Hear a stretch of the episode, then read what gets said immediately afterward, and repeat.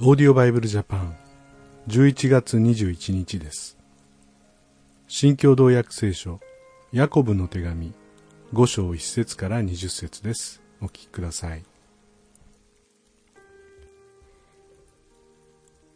飛んでいる人たちよく聞きなさい。自分に降りかかってくる不幸を思って泣きわめきなさい。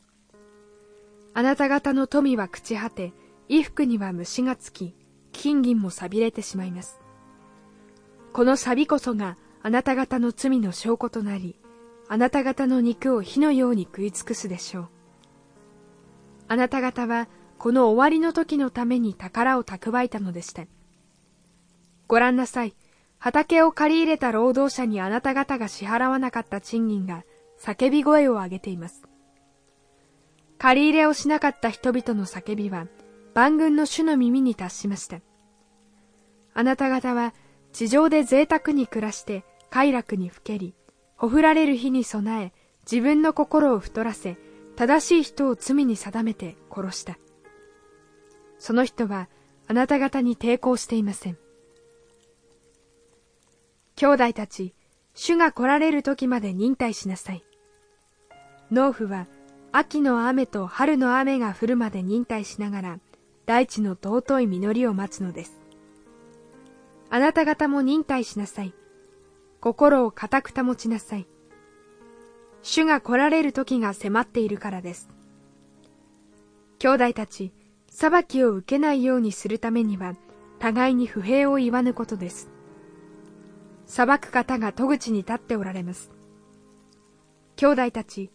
主の名によって語った預言者たちを辛抱と忍耐の模範としなさい。忍耐した人たちは幸せだと私たちは思います。あなた方は、予部の忍耐について聞き、主が最後にどのようにしてくださったかを知っています。主は慈しみ深く、憐れみに満ちた方だからです。私の兄弟たち、何よりもまず誓いを立ててはなりません。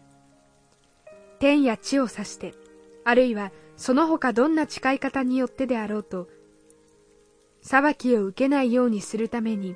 あなた方は、しかりはしかりとし、稲は稲としなさい。あなた方の中で苦しんでいる人は祈りなさい。喜んでいる人は賛美の歌を歌いなさい。あなた方の中で病気の人は、教会の長老を招いて、主の名によってオリーブ油を塗り祈ってもらいなさい。信仰に基づく祈りは病人を救い、主がその人を起き上がらせてくださいます。その人が罪を犯したのであれば、主が許してくださいます。だから、主に癒していただくために、罪を告白し合い、互いのために祈りなさい。正しい人の祈りは大きな力があり、効果をもたらします。エリアは私たちと同じような人間でしたが、雨が降らないようにと熱心に祈ったところ、3年半にわたって地上に雨が降りませんでした。しかし、再び祈ったところ、天から雨が降り、地は実を実らせました。私の兄弟たち、あなた方の中に真理から迷い出た者がいて、誰かがその人を真理へ連れ戻すならば、罪人を迷いの道から連れ戻す人は、その罪人の魂を死から救い出し、多くの罪を負うことになると知るべきです。私の父の実家、まあ、おじいちゃんの家は農家なんですね。まあ、子供の頃、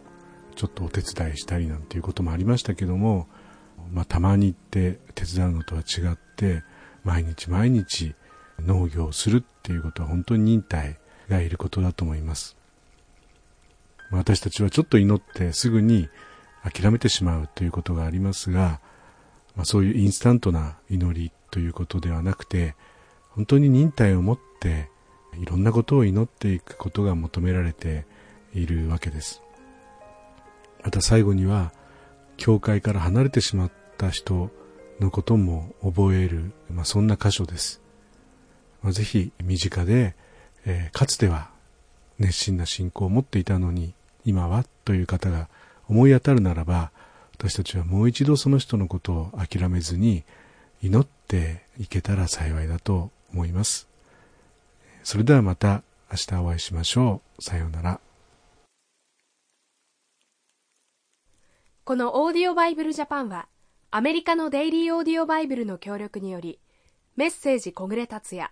ディレクターティム・ジョンソンでお送りしました。